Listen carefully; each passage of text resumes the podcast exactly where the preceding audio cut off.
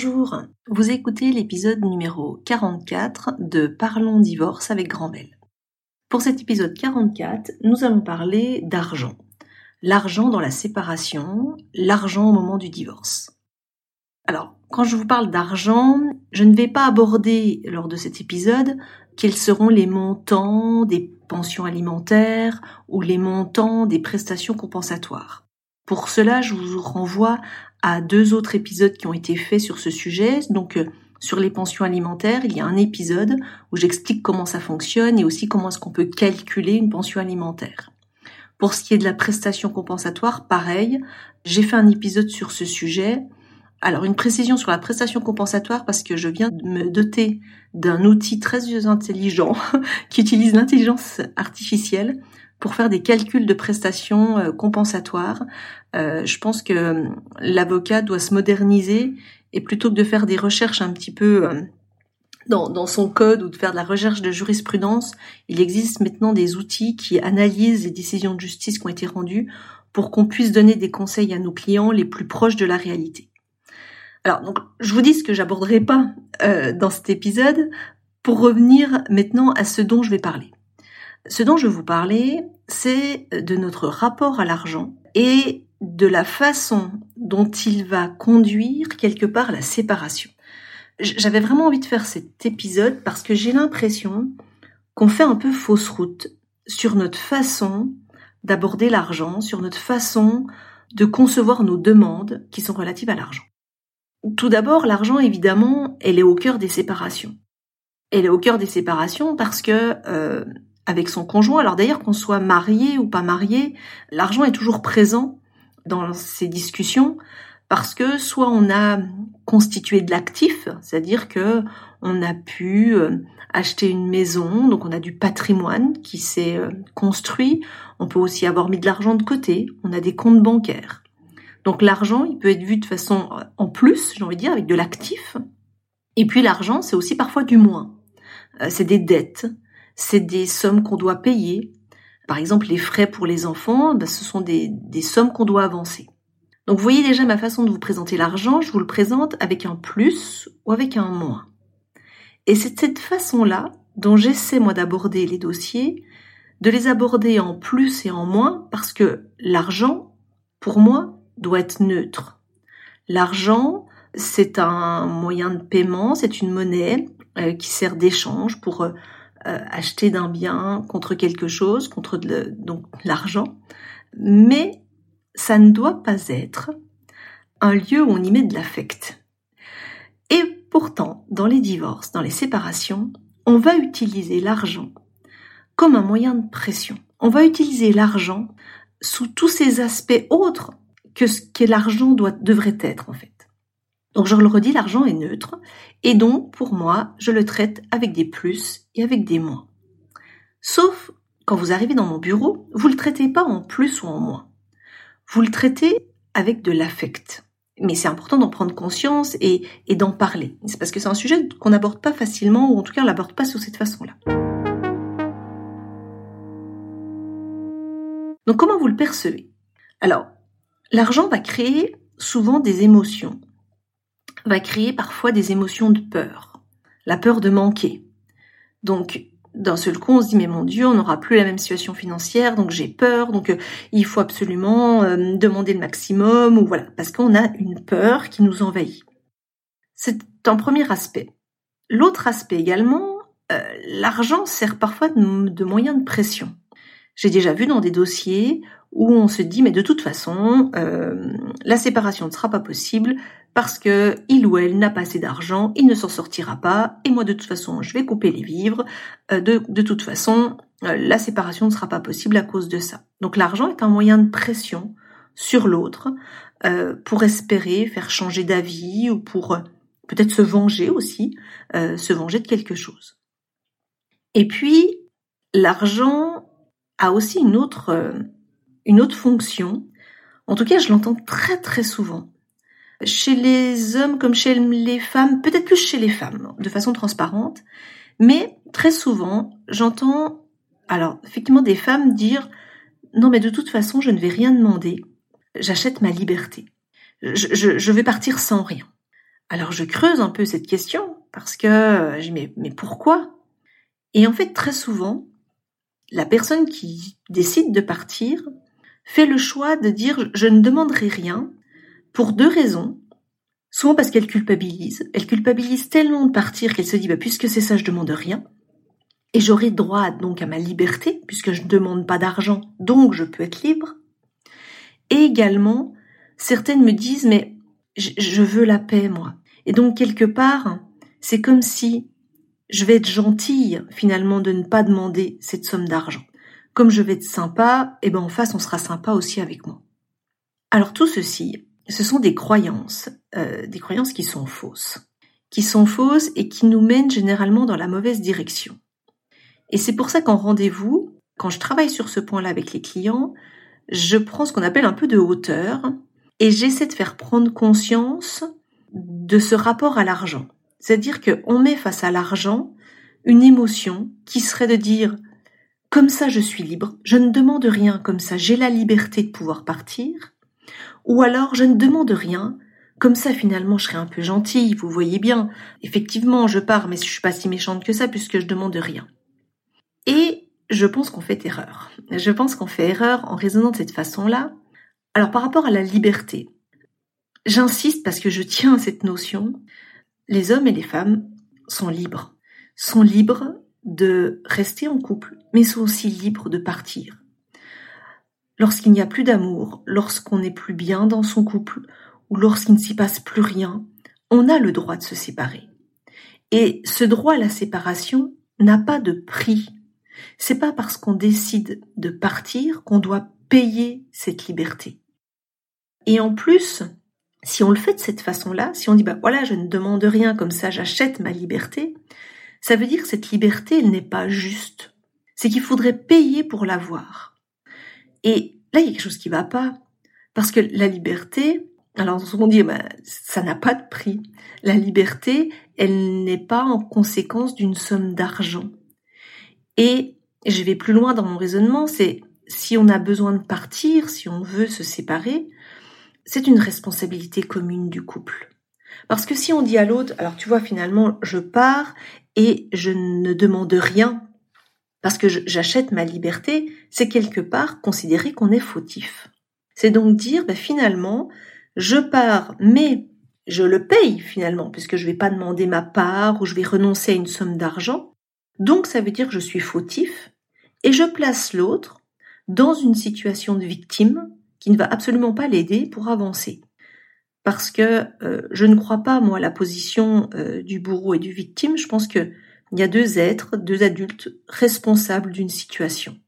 Responsables du fait qu'un couple, à un moment donné, s'abîme, s'use. Mais il n'y en a pas un qui doit payer pour ça.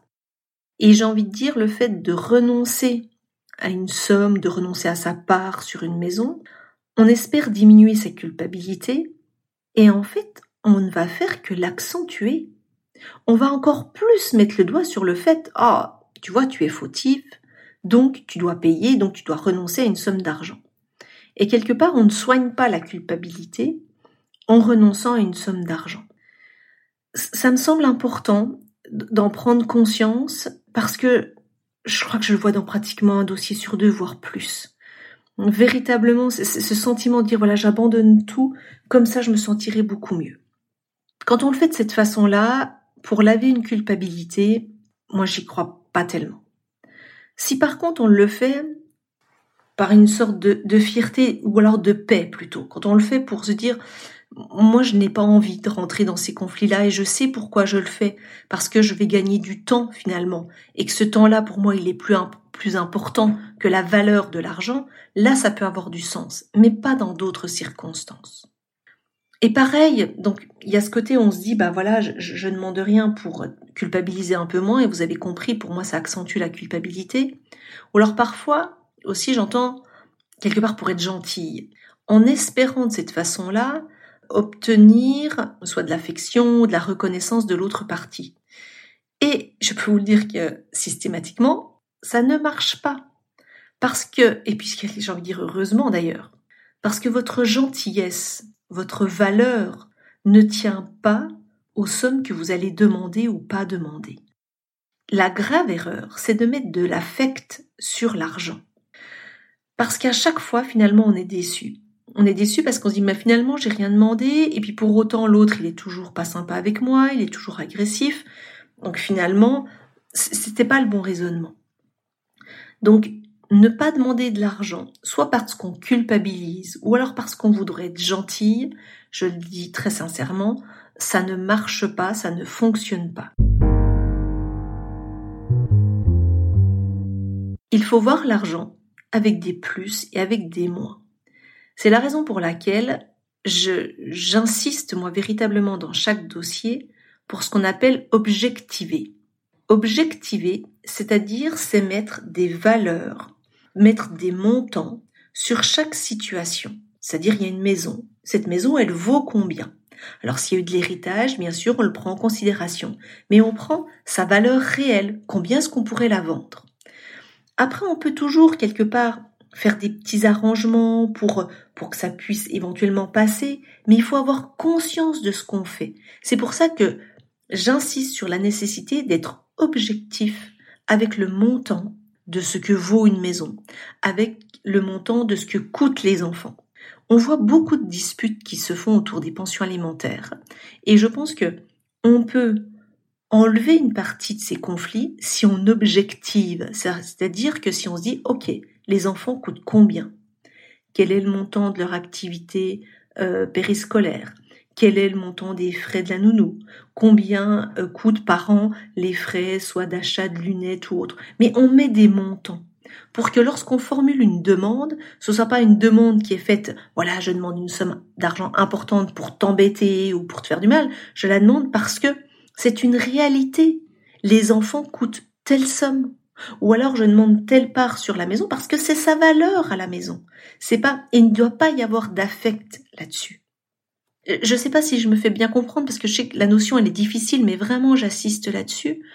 L'argent, c'est neutre. Ce sont des plus et des moins. Et il faut dans les dossiers le maximum, le plus souvent, revenir à quelque chose d'objectif. Si par la suite on dit oui mais tant pis, moi je veux abandonner. Je veux abandonner telle somme et autre. Alors, je, pour moi ce n'est pas un abandon, c'est un cadeau. C'est-à-dire qu'il faut formuler ça concrètement dans sa tête en disant, OK, je ne, demande pas telle somme alors que cette somme pourrait me revenir, donc je fais un cadeau de 10 000, 20 000 euros euh, à l'autre personne. Mais je chiffre ça pour avoir conscience de ce que je donne et est-ce que je le fais en connaissance de cause. Est-ce que je suis heureuse de faire ce, ce cadeau-là? Soit parce que je peux le faire, soit parce que ça permet certaines choses, mais il faut le mettre dans une action positive et non pas dans l'espoir de culpabiliser moins ou dans l'espoir d'être gentil, parce que, à mon sens, on se trompe. Donc c'est pour ça que j'insiste, dans, dans, tous les dossiers, quelque part, j'ai envie de dire, l'argent ne devrait pas être une difficulté, puisque c'est neutre. Donc charge à nous, avocats, d'y mettre le maximum où on objective le plus. Et c'est pour ça que, très souvent, on fait des budgets pour dire, mais voilà, de quoi j'ai besoin par mois quels sont les montants qui me sont nécessaires pour vivre? C'est la raison aussi pour laquelle j'utilise, je vous en ai parlé en début de podcast, des outils, euh, notamment l'intelligence artificielle, pour des calculs de prestations compensatoires, qui vont faire des analyses de décisions de justice pour se rapprocher au plus proche de ce que pourrait verser telle ou telle juridiction. Mais en tout cas, voilà, il faut réussir à enlever de l'affect sur l'argent pour pouvoir faire des calculs qui sont le plus justes possible. Alors je vous l'ai dit au, départ, hein, c'est souvent les femmes que on voit à, avoir à, à renoncer à des sommes, mais les hommes aussi. Hein, mais j'ai le sentiment que c'est quelque chose qui est un peu plus féminin. Alors c'est peut-être historique, hein, c'est peut-être euh, il y a du patriarcat peut-être là derrière, je sais pas. Mais en tout cas voilà, comme il y a parfois de la culpabilité, on essaie d'utiliser l'argent pour dire finalement, vous voyez, je suis pas une mauvaise personne. J'insiste et je le redis, il n'y a pas de mauvaise personne. Euh, il y a des personnes en souffrance dans une séparation, euh, mais de se dire que voilà, il y a une bonne ou une mauvaise personne, puis je serai un peu moins mauvaise si je ne demande pas l'argent, c'est une erreur. Le couple en lui-même a contribué. Si par exemple vous avez une maison, ben c'est le couple qui a contribué à cela. Parfois, j'entends certains disent ah oui mais moi j'ai fait beaucoup de travaux dans la maison. Alors peut-être que l'un a fait des travaux, mais peut-être que l'autre s'est occupé d'aller faire les courses régulièrement. Et c'est aussi participer à, un bien. Donc à un moment donné, il est important d'objectiver au plus juste sur une valeur et d'enlever l'affect. Je pense qu'on pourrait réduire le nombre de conflits dans les, dans les séparations parce que c'est vraiment souvent central. Euh, on est sur ces discussions-là. Euh, mais retenez ceci, il faut essayer d'enlever l'affect au niveau de l'argent. L'argent doit être neutre, ce sont des plus et des moins, et on doit faire des calculs qui sont objectifs. Faites des budgets pour connaître votre situation, les besoins des enfants, et on sera sur quelque chose qui, à mon avis, sera beaucoup plus sain euh, et on n'aura pas de, de regrets, j'ai envie de dire. Des fois, j'ai des personnes deux ou trois ans après la séparation qui me disent ah mais j'aurais dû demander telle ou telle somme et j'ai eu tort de pas le faire. Donc c'est pour ça que avant de prendre une quelconque décision, prenez le temps avec votre avocat d'objectiver au maximum et si jamais vous renoncez à une somme, de pouvoir mettre des mots dessus. Vraiment pourquoi vous renoncez? Est-ce que ça vient véritablement vous apaiser? Ou est-ce que vous venez essayer de masquer une culpabilité euh, si ça vient masquer une culpabilité, je vais dire tout de suite attention danger. Euh, là, il y, a quelque chose qui n'est pas juste. Voilà, c'est un épisode qui me semblait important. J'espère avoir pu faire passer cette notion euh, qui me semblait, oui, qui me semblait importante et qui permet peut-être d'éviter des prises de décision qu'on pourrait regretter par la suite. Si vous avez des questions, des interrogations, n'hésitez pas à nous contacter sur le site www.grandvel-avocat vous pouvez également euh, mettre une note sur euh, les épisodes, alors si possible une note de 5 étoiles, parce que ça permet à d'autres de, euh, de découvrir ce podcast. Et voilà, un petit peu avec le temps et l'expérience, je sais que j'ai des messages de personnes qui me disent que voilà, ça les aide énormément. Alors, ils osent pas les mettre 5 étoiles parce que quand on parle de séparation, on est toujours gêné, puis on veut pas que les autres aillent, consulter tout ça. Alors je le sais et, je le comprends, mais en tout cas, j'ai eu tellement de messages, de retours de personnes pour qui ces épisodes ont pu les aider. Eh bien, je continue et puis je vais essayer de continuer de vous donner de l'information. Et puis n'hésitez pas à me dire si vous avez des sujets qui vous intéressent. La prochaine fois, on va aborder toujours la question de l'argent, mais euh, de combien coûte un divorce euh, au niveau des frais de l'avocat parce que c'est souvent le sujet un petit peu tabou, donc euh, je vais essayer de vous donner des chiffres à ce sujet-là. À bientôt pour le prochain épisode.